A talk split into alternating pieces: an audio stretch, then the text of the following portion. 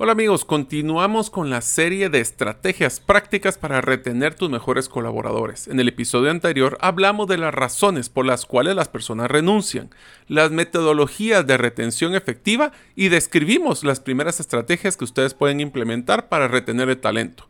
En este episodio continuaremos con las estrategias de retención efectiva, así como que les voy a enseñar cómo calcular el impacto de la retención de mi empresa, pero en una forma monetaria.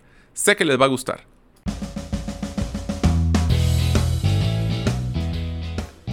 Bienvenidos al podcast Gerente de los Sueños, donde le brindamos las herramientas prácticas, competencias e inspiración para que los líderes de impacto cumplan sus sueños. Soy su anfitrión, Mario López Alguero, y mi deseo es que vivas la vida con pasión, resiliencia y templanza. Bienvenidos.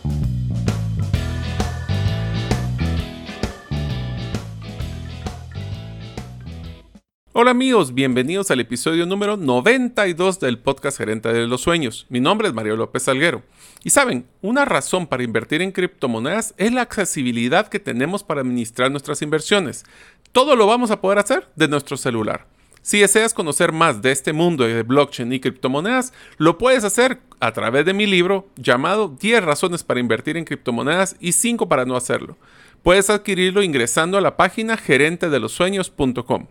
Deseo agradecerte que nos escuches el día de hoy. Si todavía no eres parte de la comunidad de los sueños, puedes hacerlo suscribiéndote a nuestros correos electrónicos ingresando a la página gerentedelosueños.com o a través de nuestro listado de difusión de WhatsApp enviando tu nombre al más 502, más 502 para aquellos que nos escuchan en los eh, países fuera de las fronteras de Guatemala y el número de celular 5017 1018. Repito, 5017 1018. Hola amigos, bienvenidos al nuevo episodio del podcast Gerente de los Sueños, donde le brindamos herramientas prácticas y competencias gerenciales para que ustedes como líderes de impacto alcancen sus sueños.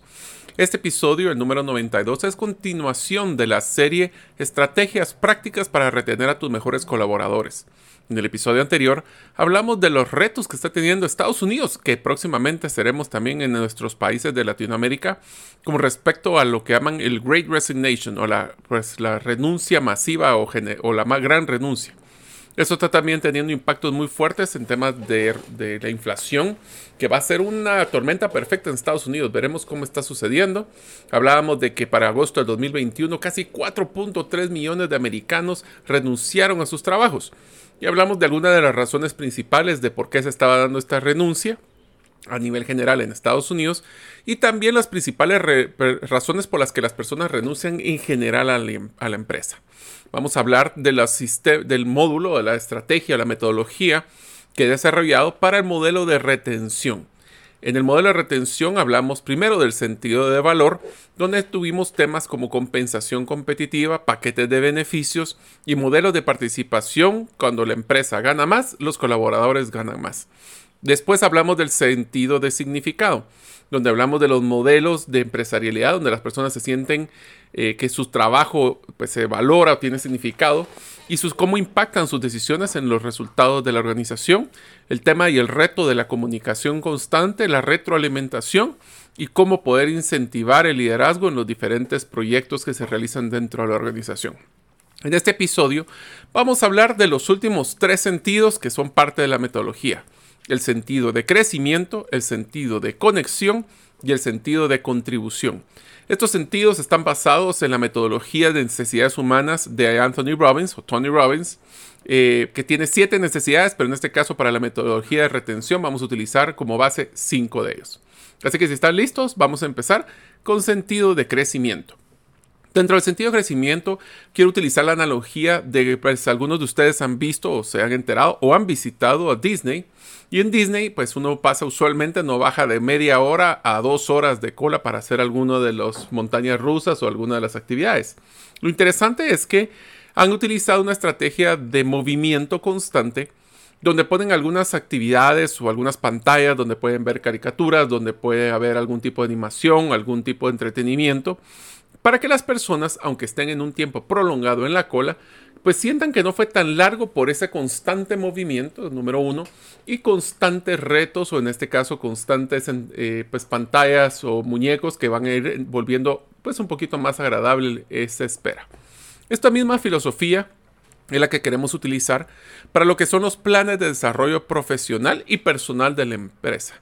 Aquí no se trata necesariamente de hacer mucho en un solo mes o en un solo año, es estar dándole ese movimiento constante a las personas, que sientan que su carrera profesional está avanzando, tal vez de poco en poco, o en algunos casos unos brincos un poquito más fuertes, pero eso es lo que las personas aprecian y eso es lo que las personas van a sentir o no exactamente. ¿Cuánto tiempo llevan estando en la organización con nosotros? Vamos a hablar de los dos grandes bloques que yo les voy a recomendar. Obviamente van basados en la metodología gerente de los sueños, de cuáles son las dos áreas principales que deben de enfocarse en planes de desarrollo con las personas y los pues a nivel personal y profesional. El primero hablemos de lo que es competencias. Ahora, ¿qué es una competencia? Una competencia no solo es poseer el conocimiento, sino el contexto y la actitud para poder utilizar dicha, dicha información en alguna situación de nuestra vida. ¿Esto qué quiere decir? Yo puedo tener muchas personas que tengan el conocimiento, pero si no lo aplican o no saben cuándo aplicarla, ese es el concepto de contexto, es muy difícil de que las personas realmente puedan avanzar. Dentro de los modelos que utilizamos para desarrollar las competencias, en este caso gerenciales, son cuatro características o cuatro, hablemos de cuatro áreas principales. La primera es cómo me voy a liderar a mí mismo o autoliderazgo. Este autoliderazgo se basa principalmente en temas de cómo manejar mi propia forma de actuar yo les digo que es una forma, me encanta decir, camaleónica, donde nosotros no solo tenemos que pensar de conocer a las demás personas, es como yo me adecuo en mi modelo de liderazgo para poder enfocarme en el contexto de la persona con la que voy a interactuar. ¿Esto qué quiere decir? Eh, algunas de las, principales eh, áreas que pueden desarrollarse ahí es el tema de manejo del cambio, inteligencia emocional, manejo de seguimiento, eh, disciplina, esas son algunas de las características de competencias que podrían desarrollar dentro del autoliderazgo. Algunas adicionales puede ser la administración del tiempo o cómo mejorar su productividad. Temas de creatividad e innovación, yo lo encajaría bajo la característica de curiosidad y la búsqueda constante de aprender cosas nuevas. Inclusive el tema no solo de inteligencia emocional, sino de pensamiento estratégico. ¿Cómo puedo analizar mejor los problemas? ¿Cómo puedo tomar decisiones de una forma más eficiente? Y la siguiente parte de las de los cuatro áreas que se desarrollan en las competencias del el desarrollo personal es el liderar con otros. Liderar con otros está enfocando mucho a cómo manejar las relaciones interpersonales con personas que son posiblemente mis pares o inclusive con mis jefes. Dentro de estas características hay varias que son interesantes como la resolución de conflictos. ¿Cómo puedo yo influenciar? Esa es otra característica, otra de las competencias. A personas que no necesariamente yo lidero directamente. ¿Cómo puedo convencer a mi jefe de una iniciativa que yo considero que es válida y que tiene mucho valor? Otra de las características puede ser el tema de comunicación, el storytelling. Si ustedes quieren saber de storytelling, hay varios de los capítulos dentro del podcast que ustedes pueden atacar o escuchar, como lo que es el capítulo 2. También en esto se tiene que manejar, y esta es una de las características o de las competencias que les recomiendo que es clave, es el tema de la escucha activa o la comunicación con escucha activa. Una de las otras características o competencias que son importantes son el tema de networking, cómo crear vínculos emocionales con personas que posiblemente son extraños, como puede ser un cliente, o puede ser de personas con las que interactúo constantemente para poder crear esos, esas redes de, valor. Y esa, la conclusión de un buen networking es dar valor antes de pedir valor. También tenemos que desarrollar el tema de la confianza. ¿Cómo las personas pueden ser, percibir que yo soy confiable? ¿Cuáles son esas características que yo tengo que desarrollar para que las personas me vean como confiable? Ahí tenemos que hablar de congruencia, consistencia y, y que son dos características para ser confiable. Y también el tema de delegación. El delegación tiene que ver mucho también, no solo en, el en, en, las características de aprendizaje, en cómo definir metas que sean alcanzables pero retadoras, sin que se vuelva en el extremo de cualquiera de los dos lados, y cómo le doy seguimiento. Les voy a decir la verdad, esta es una de las áreas que a mí personalmente me da, eh, me cuesta mucho ya que aunque yo defino metas, ese día a día de seguimiento me cuesta. Y he definido algunas metodologías como las reuniones de todos los lunes de seguimiento, pero más que eso es el tema de seguimiento a nivel de la responsabilidad, el famoso accountability de las personas. Yo puedo entregarle y decirle que las personas tienen que hacer algo, pero ¿cómo les exijo de una forma constante y consistente de que esos resultados y los avances que se deben de realizar? Otra de las, áreas que se debe de planificar, ahora la tercera, es lo que usualmente las personas consideran como liderazgo, que es liderar a otros. En este tema estamos eh, también enfocados en, por ejemplo, el tema de gestión del cambio. El tema de comunicación también es importante dentro de esta área, pero también el tema de rendimiento de cuentas cómo nosotros vamos a definir prioridades de las personas, cómo yo puedo tener una visión mucho más macro de cada uno de los trabajos individuales para que no caiga en el tema de enfocarme en lo que usualmente piensan como los caballos que se les ponen unos aletas laterales que solo pueden ver para adelante, como lo que llaman el big picture, cómo puedo ver ese esquema general y cómo lo puedo enfocar a que otras personas, los de mi equipo, logren entrar a, ese, a esa visión conjunta que estamos desarrollando. El tema de inspiración es importante, comunicación, como recalco, también es importante. Y finalmente, estamos entre las competencias que hay que desarrollar dentro del plan de desarrollo y profesional es el liderar empresas o proyectos. Aquí principalmente les recomiendo que desarrollen o que estudien Project Management. En uno de los episodios anteriores hablamos con Berhard Heidegger de la, Asociación de Project Management de Guatemala sobre cuáles son esas competencias claves para el desarrollo de proyectos. Proyectos se vuelve algo bien interesante porque muchas personas creen que un proyecto es terminar a tiempo en presupuesto. Y eh, tenemos que pensar más allá de solo esas dos variables. Tenemos que ver si el alcance se cumplió, si hubieron modificaciones en el alcance del proyecto, cómo lo voy a cambiar. Pero aquí es donde entra una parte clave y donde yo les recomiendo que si ustedes son de un equipo de recursos humanos, tienen que aprender la metodología de project management o de manejo de proyectos. ¿Por qué? Porque ahorita ya no es un mundo lineal jerárquico en las organizaciones, donde las personas, era el jefe, tenía sus subalternos, y lo que el jefe decía, los subalternos eh, eh, actuaban, cada uno tenía un rol específico, un perfil específico. Eso en la pandemia nos dimos cuenta que cambió radicalmente. ¿Por qué? Porque ahora los equipos son equipos multifuncionales que están en constante movimiento a sus roles, creando nuevas responsabilidades, terminando responsabilidades que no son de tanto valor para la organización. Entonces, ¿qué pasa? Imagínense que vamos a desarrollar un nuevo proyecto, un nuevo producto, y voy a traer a cinco personas. Una persona de ventas, una persona de producción, finanzas, recursos humanos y infraestructura o tecnología. Los cinco van a trabajar en conjunto para poder desarrollar este nuevo producto. Excelente. Pongámosle que fue un éxito el producto. ¿A quién de los cinco voy a premiar? ¿Quién de los cinco aportó más? ¿Quién de los cinco aportó menos? O peor aún, si el producto es un fracaso, ¿a quién debería de exigirle el rendimiento de cuentas? Existe un concepto de liderazgo interno. Es un liderazgo que hoy por este proyecto yo soy el líder, pero en el siguiente proyecto ya no lo soy. ¿Cómo lo voy a compensar a cada uno de ellos en el momento de su aporte hacia el proyecto? Pues todas estas soluciones ya no son lineales como esperábamos antes, ahora requerimos de un modelo mucho más dinámico, por eso les recomiendo el tema de, planificación a nivel de proyectos. Estas son las competencias que les recomiendo a nivel de un plan de desarrollo. ¿Por qué? Porque si una persona siente que está estancada o una persona siente que ya no está avanzando, no solo en su plan de carrera, sino que en su vida profesional o aprendiendo cosas nuevas, se aburren y posiblemente pueden buscar opciones. También tenemos que hablar de darles las competencias, hablemos un poquito más técnicas, lo que llamamos las herramientas prácticas, como decimos en el podcast, donde hay varias áreas de la empresa que les recomiendo que debería de desarrollar. La primera, propósito y sostenibilidad, cómo crear un propósito conjunto, la, famosa visión, el tema de cómo volver una visión una parte tangible y cómo lo vamos a medir constantemente para ver si estamos avanzando. La siguiente es planificación, estrategia, pero con ejecución. Todo lo que tiene que ver con el plan estratégico, yo lo simplifico de una forma siguiente, es dónde estamos actualmente parados, a dónde queremos llegar y qué necesitamos para poder llegar a ese lugar. Después de que tenemos esa visión clara, la volvemos proyectos, la hacemos eh, indicadores de gestión y cómo vamos a ir midiendo ese avance es otra de las competencias o herramientas que deberían de manejar.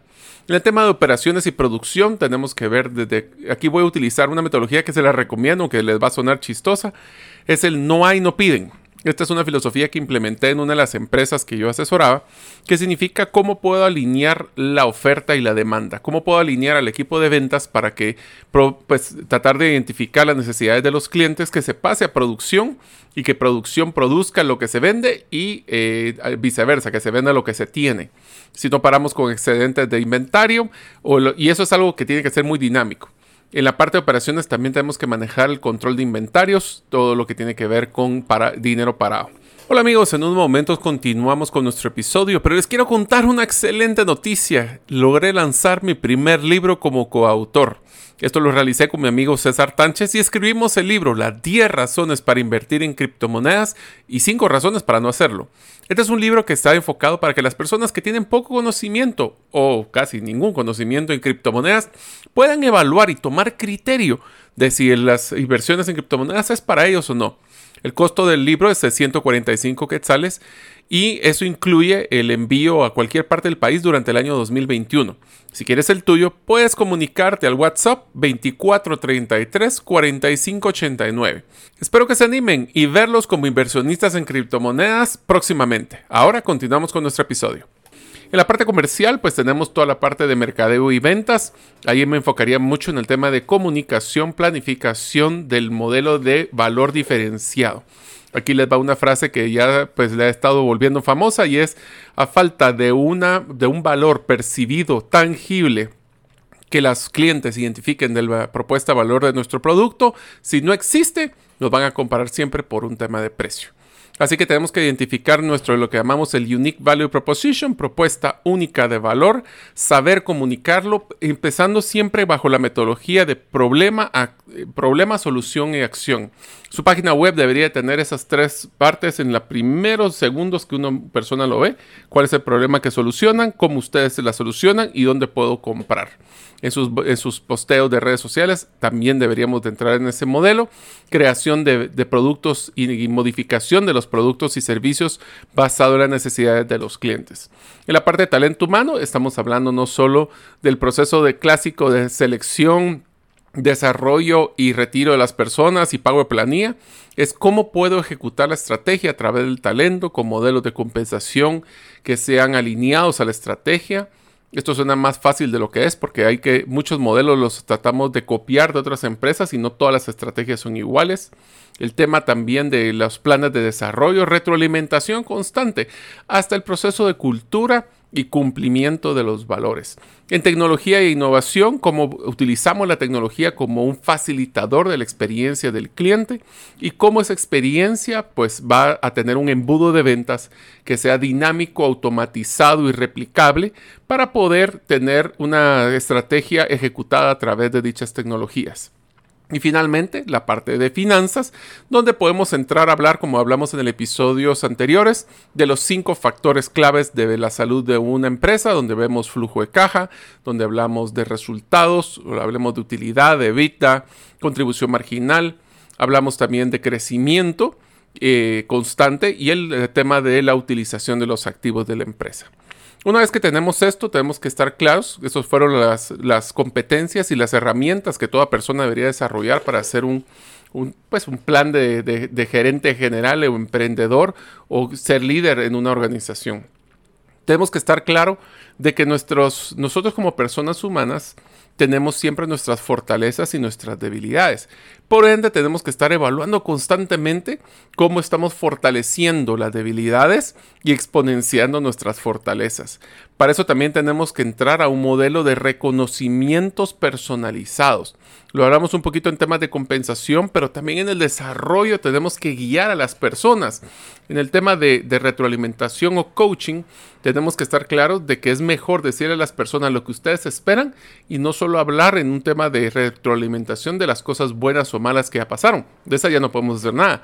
Es mejor darle una guía a través de eso. Y cuando se cumpla esa guía, darle reconocimientos que no necesariamente son genéricos. Tuve una experiencia, como le mencioné, de que las personas ahora esperan algo que sea un poquito más hecho a la medida y no solo un reconocimiento de una plaqueta que es la misma para todas las personas. Los planes de carrera y las políticas de contratación interna son claves, pero lo más importante es que toda persona debería tener una visión clara de cómo debería ser su plan de, crecimiento. Y aquí entra una parte clave en el tema de, de sentido de crecimiento, y es que el plan nosotros como empresa se lo tenemos que dar. La decisión de crecer en dicho plan es una decisión personal. El crecimiento no es un tema que la empresa debería ser responsable o deberíamos de recalcar a los colaboradores. Es algo que nosotros mismos tenemos que tomar la actitud y acción de por hacerlo. Lo interesante es que ahora los planes de carrera no deben de ser estáticos. Una persona que era el vendedor no necesariamente quiere ser el supervisor de ventas o el gerente de ventas. Y para eso tenemos que buscar lo que es una estrategia de interinatos en otros departamentos. Expongamos a las personas a departamentos que están fuera de su alcance, idealmente que sean de los departamentos que pueden ser ustedes clientes del departamento o de los departamentos que les proveen ustedes materia prima o servicios y poder explorar porque a veces no sabemos lo que nosotros queremos hacer en el futuro, como cuando nos preguntan qué quieres estudiar en la universidad, muchos de nosotros no sabíamos, tuvimos que explorar, investigar y participar en actividades de esas carreras para poder identificar cuál nos gusta y cuáles no. También tenemos que hacer programas de aceleración. ¿Esto qué quiere decir? Programas de desarrollo de ejecutivos de alto desempeño. Esto se puede hacer a través de identificar lo que llaman high performance, personas o jóvenes o ejecutivos realmente de cualquier edad que tienen un alto nivel de desarrollo, una actitud que quieren crecer y tratar de darles lo que llamamos la ruta express o la ruta donde les podemos dar un crecimiento más acelerado de las personas promedio que pudieran estar en la organización. Mucho cuidado porque si le damos una ruta express, esa ruta va a llevarlo a crecimiento fuerte, pero ese crecimiento fuerte lo va a esperar en el resto del tiempo y en el momento que topen, son las primeras personas que pueden evaluar. A veces es hacer mejor un plan no tan acelerado, pero que motive un poco más rápido a las personas para que las personas vean movimiento, no necesariamente crecimiento tan grande, el doble de salario, el triple de salario, sino que se va haciendo con crecimiento constante, eh, pero, pero garantizado para que las personas sepan a dónde van. Y finalmente, uno de los cambios más fuertes en, sentido de crecimiento es la percepción que ahora el crecimiento de las personas es un reto personal para los eh, líderes. ¿Esto qué quiere decir? Tenemos que buscar desarrollar programas de mentoría. Hagamos personal el crecimiento de cada uno de nuestros colaboradores para que ellos sientan que sí son parte de la organización que se preocupa por ellos como personas y no solo como entes productivos. El siguiente sentido, y hablamos sentido de crecimiento, es lo que llamamos el sentido de conexión. Y aquí entra la base del concepto de cultura organizacional. La cultura organizacional no puede ser solo un póster o comunicaciones constantes que se hacen desde el Departamento de Recursos Humanos sobre los valores de la empresa, la misión, visión. Una cultura lo voy a definir como lo menciona Deloitte, que me encanta, que dice, una cultura eh, organizacional es la forma en que hacemos las cosas aquí adentro. Compromiso es como yo me siento de cómo se hacen las cosas aquí adentro. Entonces, cultura organizacional no, no es el tema de lo que se dice, es lo que se hace. Y eso significa de que si queremos alinear personas con nuestros valores, no demos valores, demos características o comportamientos que se pueden evidenciar por las personas en su día a día. Si no lo medimos y ellos no tienen el causa-efecto, si no cumplo el valor, ¿qué importa? Nadie me dice nada, entonces no va a ser una realidad y la cultura se quedará en un montón de documentos.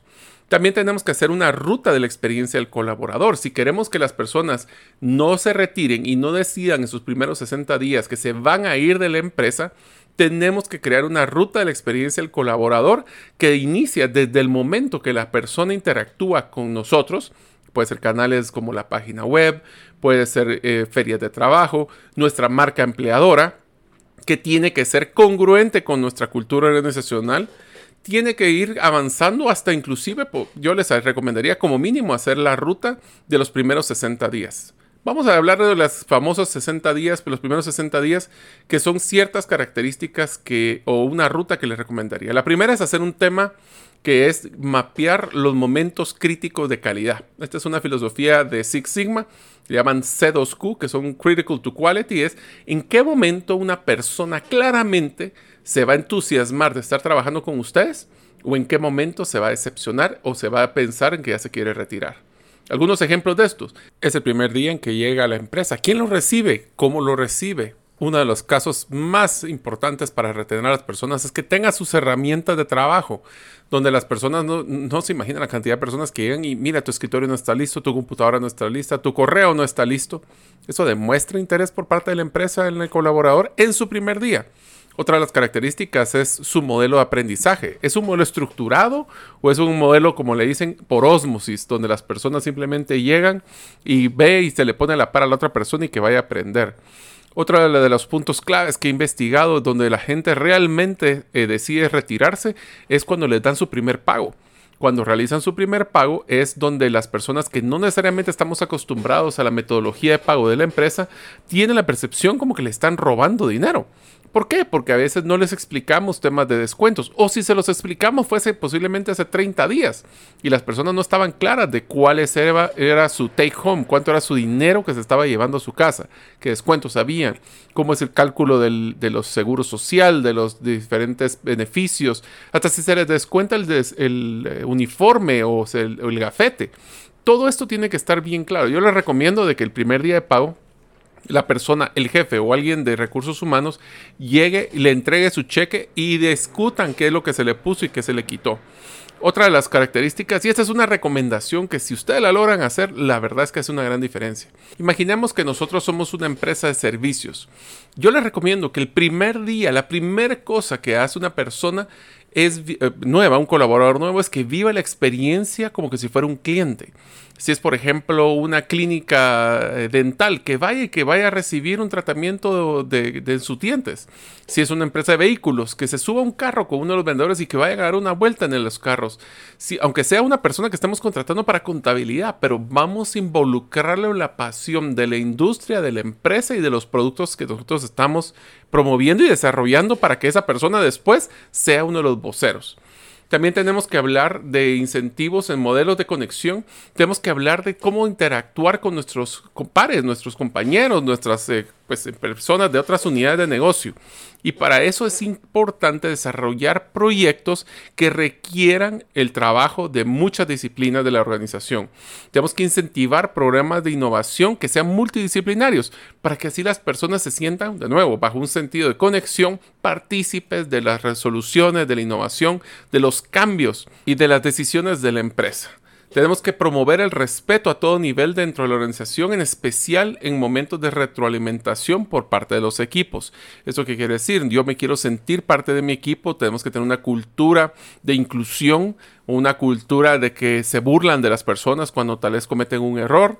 Eso es lo que va a generar esa conexión. Y finalmente, yo los invito a que promuevan la gratitud y el reconocimiento a todo nivel.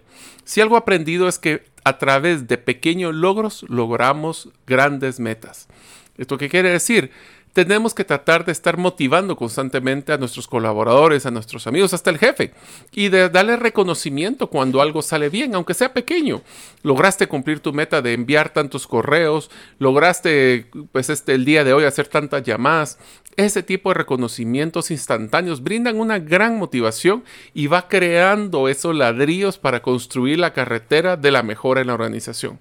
Y ahora hablemos del último sentido, el sentido de contribución o de propósito.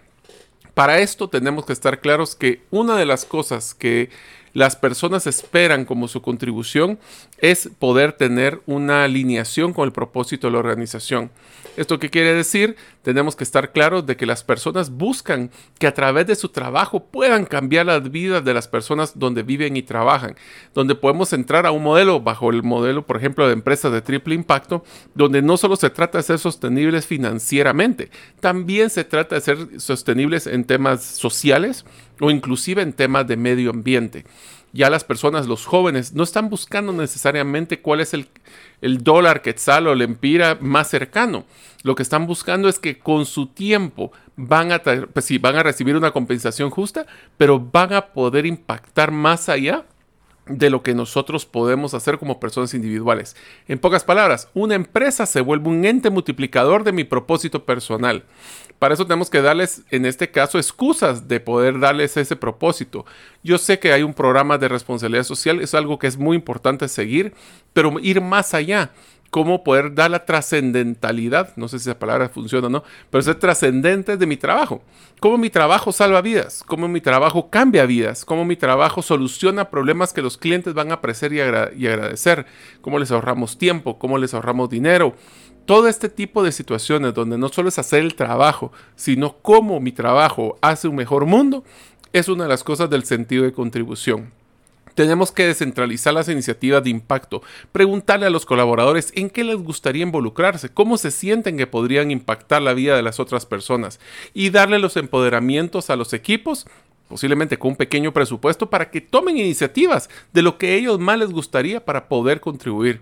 Ese es un error que cometemos a veces en responsabilidad social empresarial, que son proyectos grandes corporativos y a veces el impacto se puede hacer con personas a nivel de, de, de unidad de negocio con mucho menor presupuesto y con el mismo impacto. Tenemos que también considerar que en el tema de contribución podemos estar hablando del balance de vida de las personas, como su sentido de propósito es no solo trabajar, sino que también interactuar con su familia. Ahora saben que después de la pandemia se ha vuelto un tema sumamente importante la flexibilidad laboral y por eso tenemos que enfocarnos y las personas tienen que sentir que son más allá que un ente productivo que solo es el tema de cuántas horas trabajaste a un, o productivo, que una persona que puede tener una contribución y que se le trata como persona. Si ustedes siguen entonces, resumiendo, los, los, trabajos de enfoque de la metodología con un sentido de darle valor a las personas por su trabajo, con una compensación competitiva y paquetes de beneficios que sean atractivos y personalizados, un sentido de significado, que su trabajo vale la pena y que está siendo considerado y tomado en cuenta, con un sentido de crecimiento, no voy a estar estático, sino que voy a estar en constante movimiento, desarrollando mis competencias y desarrollando mis herramientas para ser mejor persona y profesional con un sentido de conexión, de unidad, de cultura, donde somos todos unidos para lograr una gran meta y un sentido de contribución, donde mi trabajo, más allá que generar dinero, genera una mejor vida para las personas en donde trabajamos y vivimos, dará esa herramienta para poder retenerlos y enfocarlos a que esta es una empresa donde vale la pena seguir trabajando y desarrollando y enfocando y asignando mi tiempo. Espero que estas herramientas les hayan servido en esta segunda parte de, la serie de dos episodios de cómo estrategias prácticas para retener a tus mejores colaboradores. Próximamente nos veremos en el próximo episodio del podcast Gerente de los Sueños. Para mientras, espero que sea muy buena tarde, día o noche. Gracias por escuchar el episodio de hoy de Gerente de los Sueños. Recuerda, que para lograr cumplir tus sueños solo debes de ponerle fecha y tomar acción. Las notas y material complementario de cada episodio puedes encontrarlo en la página gerentedelosueños.com.